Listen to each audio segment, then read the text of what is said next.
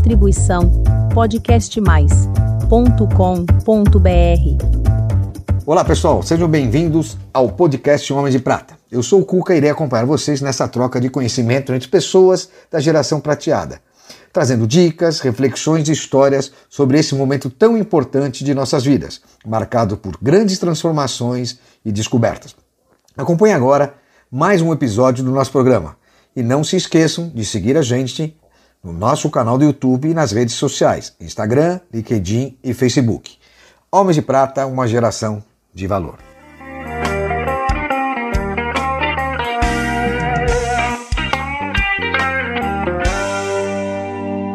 Olá, queridos amigos homens de prata e mulheres de prata. É com imenso prazer que eu apresento hoje uma pessoa muito bacana que conheço há muitos anos, mais um publicitário, Roberto Nascimento, que carinhosamente nosso mercado chama de Naná. Naná, seja muito bem-vindo aqui, um prazer recebê-lo. É, Naná, você está com 60 anos. Roubou no jogo não? Nada, nada. Oh, prazer estar tá aqui primeiro, né? É. Antes de mais nada, prazer estar tá aqui, conversar com você. Vim acompanhando já desde o começo, desde o nascimento, essa história do Homens de Prata. Mas não roubei no jogo, não.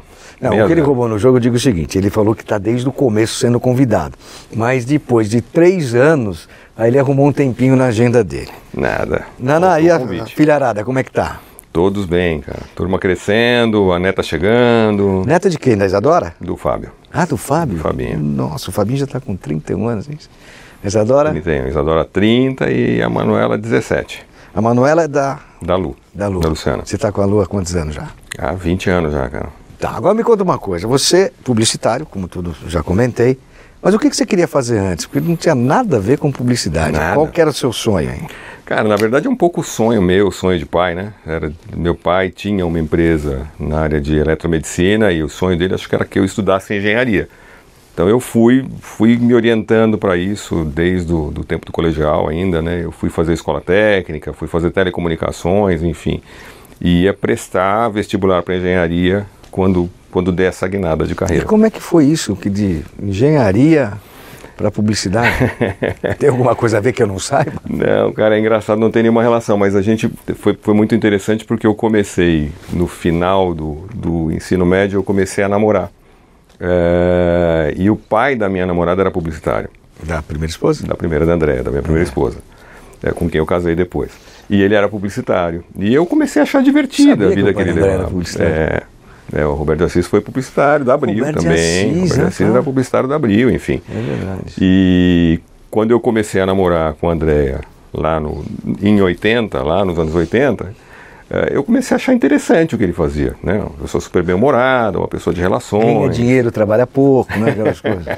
Não, cara, mas era uma coisa mais de uma vida mais leve. É. Eu acho que de uma coisa Mais menos, menos né? sisuda. Não, menos sisuda. Então, eh, pensar em engenharia para mim era uma coisa de bancada, de trabalhar tecnicamente, de ficar mais quieto. E eu, e eu fui me percebendo, fui percebendo nele. E depois fui me percebendo uma pessoa mais de comunicação, de conversa, enfim, de, de, de trocar história, de ouvir. Eh, não necessariamente de fazer negócios, nunca me achei, nunca, nunca tinha me visto como Você um foi direto vendedor. para comercial? Fui, eu comecei como trainee na Abril de publicidade. Eu fiz um, eu fiz um, um processo interno e acabei indo, indo trabalhar na revista Casa Cláudia, onde eu fiquei durante seis anos. Você ficou uma- um período grande no Abril, né? Fiquei, eu fiquei duas fases, na verdade. Eu fiquei primeiro oito anos, aí saí, fui para o Canadá, morei, morei um tempo no Canadá com a minha ex-mulher, aí voltamos, eu voltei para Abril de novo. Foram 10 meses de intervalo, aí voltei para Abril de novo, fiquei até 95. Foram 15 anos no total. Nossa, me fala uma coisa, é, na Editora Abril, você tem uma passagem que muita gente gostaria de entender, como eu, muita gente não sabe.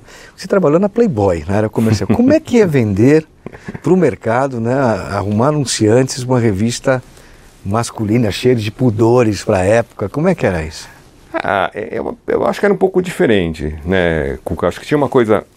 É, primeiro que assim, a gente não vendia a mulher, né? A gente vendia no final o, o, o conjunto da edição, que trabalhava muito na questão das entrevistas de qualidade, matérias de profundidade, serviço, enfim, a parte de drinks, a parte de moda. Então você vendia, na verdade, um, um, um, um estilo de vida através da revista masculina e isso fazia funcionar bastante o negócio. E a gente trabalhava muito nessa questão das pessoas se projetarem um pouco no que elas estavam vendo ali. Mas não tinha restrição de alguns anunciantes? Eu acho que tinha menos. Sempre tem. Tá. Sempre tem, Pelo cara, tema, mas né? eu acho que tinha menos, né? Eu acho que assim, até porque na verdade o nu daqui, o nu que a gente vendia dentro da Playboy era um nu muito mais comportado naquele É mais momento, enfim, né? era uma coisa. Não era artístico exatamente, É. era um nu, era um nu, né? Era a verdade do, Estou amenizando. Mas assim, era, era, era, era questão do nu, mas eu acho que assim, ela era a menor parte dentro disso, a não ser no momento em que você, a partir de uma grande capa, você alavancava muito a circulação e podia e dava e justificava É, o que você estava vendendo. né? O- o. Exatamente, as oportunidades, mais do que estrela só, né? A questão das oportunidades, enfim, você tinha sempre aquelas capas que eram daquele momento, enfim. Qual foi a capa mais atrativa, que mais polêmica? Eu acho que a capa do, do meu momento na Playboy que foi mais legal foi a da fogueteira. Né, da história da, da- do Brasil e Chile no Maracanã, da Nossa. história da fogueteira, enfim. Aí ela virou uma capa de Playboy. É verdade. E ela foi foi isso? 89, pode ser, acho que é isso, 89. 89. Eu comecei, eu come, é, 89 para 90, é isso aí. Eu acho que foi nas eliminatórias da Copa de 90. Que bacana. Foi. E me fala uma coisa, e aí, vindo para o tempo mais atual, você ficou quantos anos no final da, em revista? Você ficou? Fiquei 23, cara, né? Eu fui, eu fui, fui abril durante 15 anos, depois eu fui lançar a revista Época na Globo. É, bacana. fiquei durante dois anos lá no lançamento da revista, aí como diretor de marketing, não como comercial. Isso eu lembro. Aí depois eu fui para carta para América Economia, para Carta Capital, aí com Carta Capital. Ah, não, primeiro eu fui para para Editora Peixes do Ângelo Rossi. Ah, fiquei não, dois anos quando eu saí da, da Editora Globo, fiquei lá. Depois eu fui fazer América Economia, fui para Carta Capital e aí eu saí de, de. Ah, então, esse momento que eu queria saber, antes de voltar a falar da transição para televisão, você teve um momento de empreendedor. Como é que foi isso?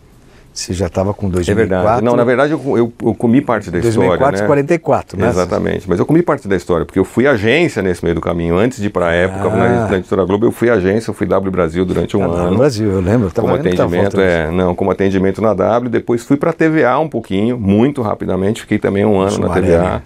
eh, no comecinho da, da TV por assinatura, no começo dessa indústria, eh, e aí fui para a Globo, né, e aí fui para a Globo. E aí, voltando para a tua pergunta, quando, com o negócio do empreendedorismo, em 2004, na verdade, eu fui como, como executivo, trabalhando para uma empresa de distribuição de conteúdos digitais em cinema.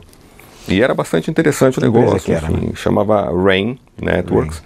Ah, a Rain tinha como grande objetivo fazer distribuição de conteúdos em salas de cinema, eh, essencialmente cinemas independentes, cinemas, cinemas independentes, cinemas de arte, ah, com um mote de inclusão. Né? Então era bacana porque era uma coisa de você abrir mais espaço de tela para produtores de conteúdo, enfim, tinha todo um, É, foi a um objetivo. primeira mexida que deu em conteúdo mesmo no cinema e nesse tipo de mídia. né? Foi quando, coincidentemente, coincidentemente não, né? Na verdade, foi quando aconteceu que, a, que, a, que as majors nos Estados Unidos lançaram a DCI, que era o padrão de distribuição de conteúdo digital de referência para os conteúdos de, de, de, de Hollywood. E o que a gente lançou, o que a gente montou ali foi uma versão com uma, com uma, com uma resolução um pouco menor, mas que barateava demais os custos de distribuição que a gente podia dar, dar espaço de tela para todo mundo. E aí, com, com- como consequência, a gente ganhava a comercialização da sala de cinema também. Quanto tempo você ficou com isso? Ah, fiquei como diretor até 2009. Em 2009 eu me associei e fiquei até 2012, Até 2012. E aí veio a grande virada. A grande virada quando você, aos 50. aos 50, que foi, se tornando um homem de prata, você foi para a televisão. Eu, eu fiz uma passada rápida pelo Terra primeiro. Ah, Foi um período bem curto, foram nove meses só no Terra. Fui virar um cara digital e aí já voltei para um cara de televisão. Mas eu fiquei nove meses no Terra e depois fui convidado para ir para É, Discovery. porque você pegou o começo do digital, pegou essa transformação final das mídias. Exatamente, entrei já com, já com os portais começando a sofrer um pouco mais ah, na história da chegada de YouTube, Facebook, enfim, as redes, ah, ah, os, os- os grandes, os grandes, as grandes plataformas estavam chegando e estavam começando a mudar um pouco a configuração desse mercado, né? Mas na TV você sentiu muita diferença? Porque vender revista é uma coisa, numa editora Abril, é, que era de ponta.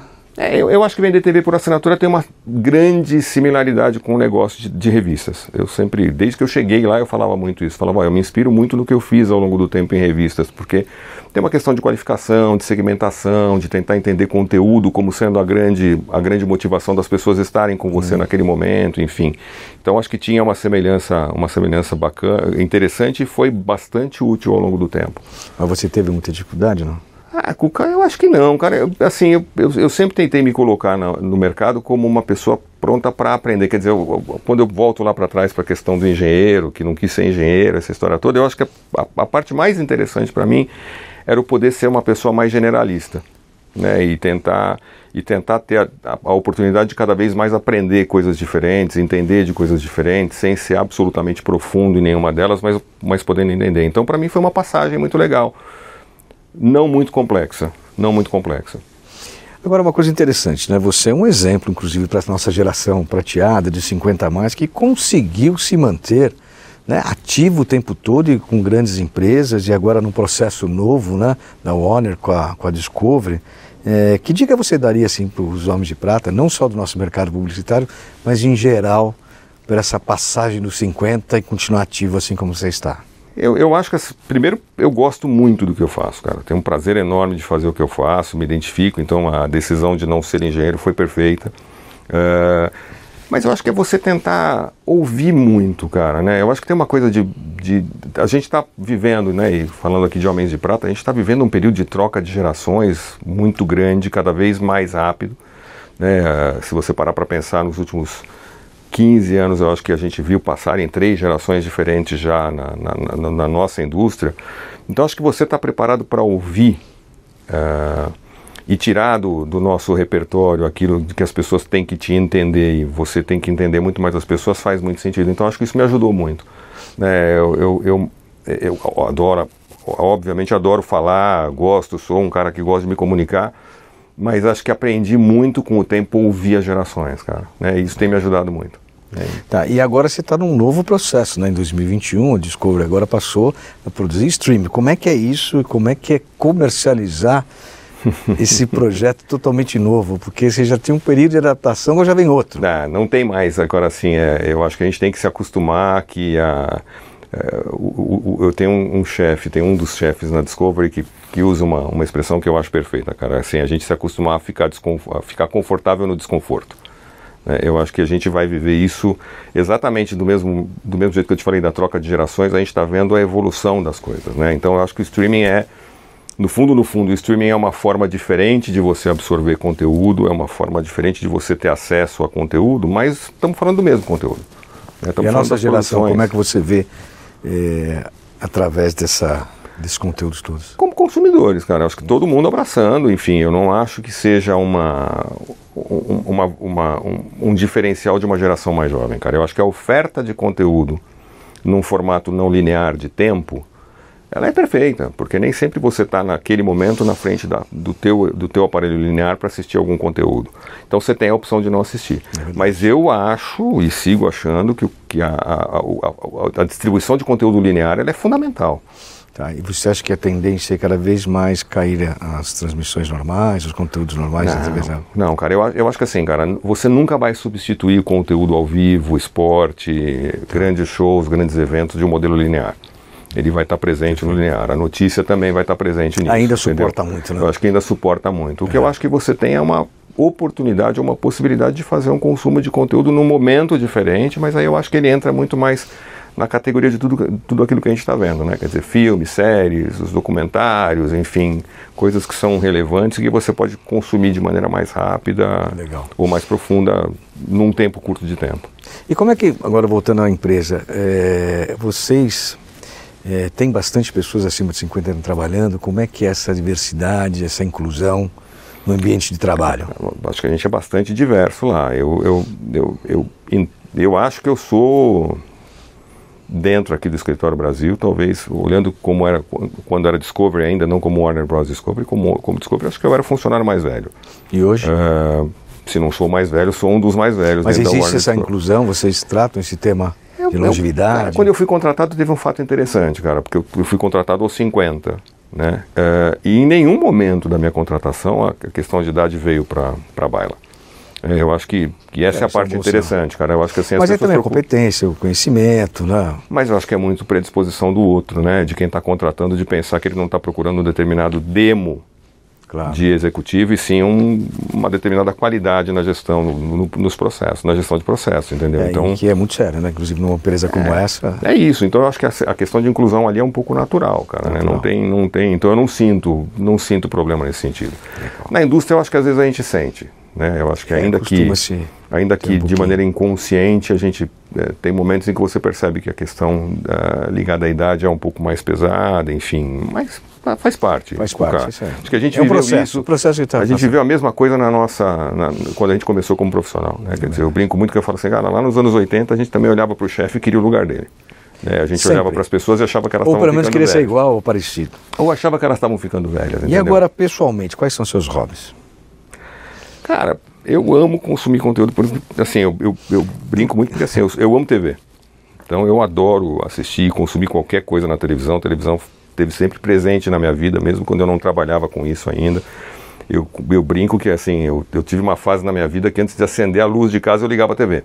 Eu entrava em casa, ligava a TV, depois eu acendia. Era um hábito antigo, né? É, muito, muito. E sempre gostei muito. Então, assim, amo ler. Acho que eu tenho menos tempo do que eu gostaria. Estou tentando voltar a fazer isso. A questão de, de consumir conteúdo em vídeo, adoro. Cinema, adoro. Enfim, acho que a, a pandemia tirou a gente um pouco desse, desse, desse olhar do, do conteúdo de E cinema. esportes? E esportes, virei corredor, ah, já um pouco mais um pouco mais velho. Nunca deixei de praticar, cara, né? Joguei rugby durante 15 anos, enfim. Rugby é o primeiro que joga rugby aqui, né? E não, não tô quebrado, né? Essa é a parte boa. É a parte boa. Mas joguei rugby, joguei tênis, nunca fui bom de tênis, fui jogar squash para tentar ver se eu parava de jo- jogar bola fora da quadra, enfim, melhorou um pouquinho. Mas aí fui para corrida. E você 20 pratica junto com a sua esposa, né? Sim. Luciano. A gente começou em 2001, a gente começou a namorar e desde então a gente passou até a pandemia. A gente todos Eu sou os dias testemunho. levantava. Uma vez em Ilhabela, ele estava, ele e a senhora, correndo. Treinando, não, Quer dizer, na verdade, eles estavam no restaurante, né? Depois Já tínhamos corrido. Não sei se eles correram, se eles estavam lá só para tirar fotografia. Não, cara, mas a gente sempre levantou às 5 e 15 da manhã para treinar todos os dias. Foi um negócio até a pandemia muito religioso, eh, no sentido de, de preservar essa, É, é essa, bom, tem essa, que- essa prática, cara. Mas assim, eu gosto muito. A corrida para mim me faz muito bem. Hoje eu estou correndo bem menos, mas sigo fazendo, enfim. E Você esporte. corre quanto? 5, 10, 20? Ah, corro cinco, duas vezes por semana, três, e faço musculação, enfim. É, você tem que manter, não tem jeito. É, não tem como. E como é que é conviver com uma esposa também publicitária, que também trabalha num veículo de comunicação, que também trabalha na televisão? que também está em televisão, que foi minha concorrente. A gente, e, e com o filho que também é publicitário, enfim, verdade, a gente é tem, verdade. o Fábio também é eletromídia, foi meu Eletro- concorrente, o Fábio foi Turner antes de eu ser Discovery, enfim, então tem uma, uma família. A gente tem uma. A a gente tenta não falar trabalho em casa, né? Teve uma época que a, a Lu era Sony, eu era Discovery e o Fábio era Turner. No Ah, mesmo mercado, todo mundo disputando. A gente era uma versão reduzida do Maximídia. Mas os três cara, na área como. comercial? Os três comercial, cara. Os três comercial. O Fábio, na verdade, era, era planejamento nessa época, planejamento hoje tá no comercial, comercial. Hoje ele está no comercial. Mas acho que a gente sempre soube levar muito bem, porque a gente enten- entendia o limite dessa conversa, enfim. A gente nunca levou a conversa como principal foco do nosso dia a dia, enfim. Naná, muito legal. Manda uma mensagem aqui para os Homens de Prata agora. Cara, eu não quero perder a chance de me divertir mais ainda. Entendeu? Eu acho que assim, eu como vida, eu, eu entendo que assim, a vida realmente está começando só, gente, né? Eu, eu sempre penso muito nisso, falo, ó, se eu tenho pelo menos mais 30 para frente, né? É, essa é a meta, né? É, Pelo que é o que a gente espera, cara. Eu olho para trás, é quase o que eu já vivi, né? Então, assim, eu, eu vivi tanta coisa ao longo dos 40 anteriores, então tem muito para viver. Acho que o foco já não é mais eh, daqui para frente ao longo do tempo, é, é mais prazer de fato, é não deixar de fazer as coisas que você tem que aproveitar para fazer naquele momento. Acho que a pandemia ensinou muito a gente isso, né? Quer dizer, E obedecer seus limites. coisas, Se né? prepara, obedecer seus limites. É isso. E, e- e se, e se entender. E aí eu acho que assim, como, como um olhar para as pessoas, quer dizer, eu, eu não dou conselho nem para meus filhos, né, gente? Então é difícil pensar em falar alguma coisa para os outros. Mas eu acho que a gente tem que se divertir. Eu acho que a gente está levando tudo. Eu sempre levei as coisas muito a sério. Mas eu acho que assim, a gente tem que entender que levar a sério não quer dizer que você tem que estar de mau humor o tempo todo. Não quer dizer que você tem que estar sofrendo o tempo todo. Eu acho que eu tenho feito muito isso. Também não precisa ser bonzinho o tempo todo. Ah, mas é melhor ser bonzinho do É que ser melhor, ruimzinho, né? é melhor, então, acho que vale. Não é É ruim. não. verdade. é melhor. Naná, obrigado. Valeu, Foi um Cuca. Prazer, Obrigado, cara. adorei falar com você. Dá um beijo na Luciana. Prazer foi meu. Gente, fique com Deus. Alma de Prata, uma geração de valor.